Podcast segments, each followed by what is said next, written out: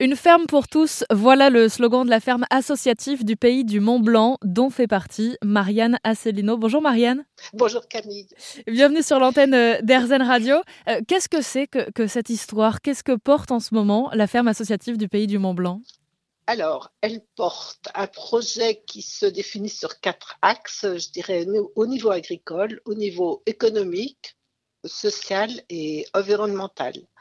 En fait, au niveau agricole, cette ferme appartenait à une propriétaire privée qui, euh, pendant une dizaine d'années, a loué ses terrains à deux maraîchers qui ont donc euh, enrichi cette terre pendant dix ans parce qu'ils travaillent euh, en suivant la charte sur l'agriculture paysanne, c'est-à-dire bio en fait. Il y a un des maraîchers qui est même Nature et Progrès. Donc le la terre, elle est enrichie, ils cultivent sans la retourner, en apportant euh, des, engrais naturels, euh, voilà, etc.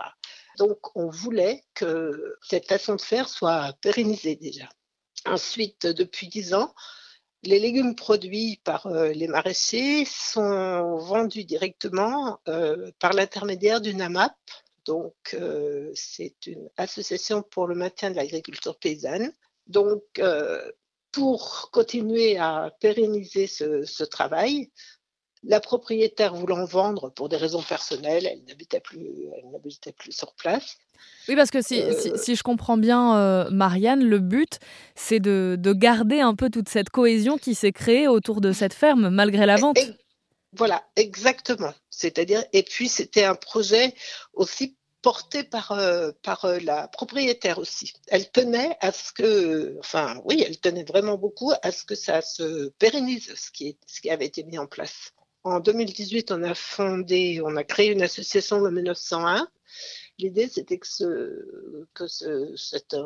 domaine, quoi, je dirais, ces, hectares et puis ce bâtiment, soit payé euh, par trois entités, les collectivités locales, associations et entreprises et citoyens. Et alors Marianne, ce bâtiment situé euh, euh, sur la ferme, euh, s'il n'y a plus une seule propriétaire mais plusieurs, il devient quoi? Alors ce bâtiment, il était intéressant parce qu'il a une grosse cave voûtée, donc pour conserver les légumes, c'est très bien. Il y a une source qu'on partage avec un autre avec un autre propriétaire euh, de l'autre côté de la route, là. Donc, c'est intéressant d'avoir de l'eau. Et puis, dans ce bâtiment, il y a aussi euh, trois logements. Donc, deux qui sont loués à des maraîchers.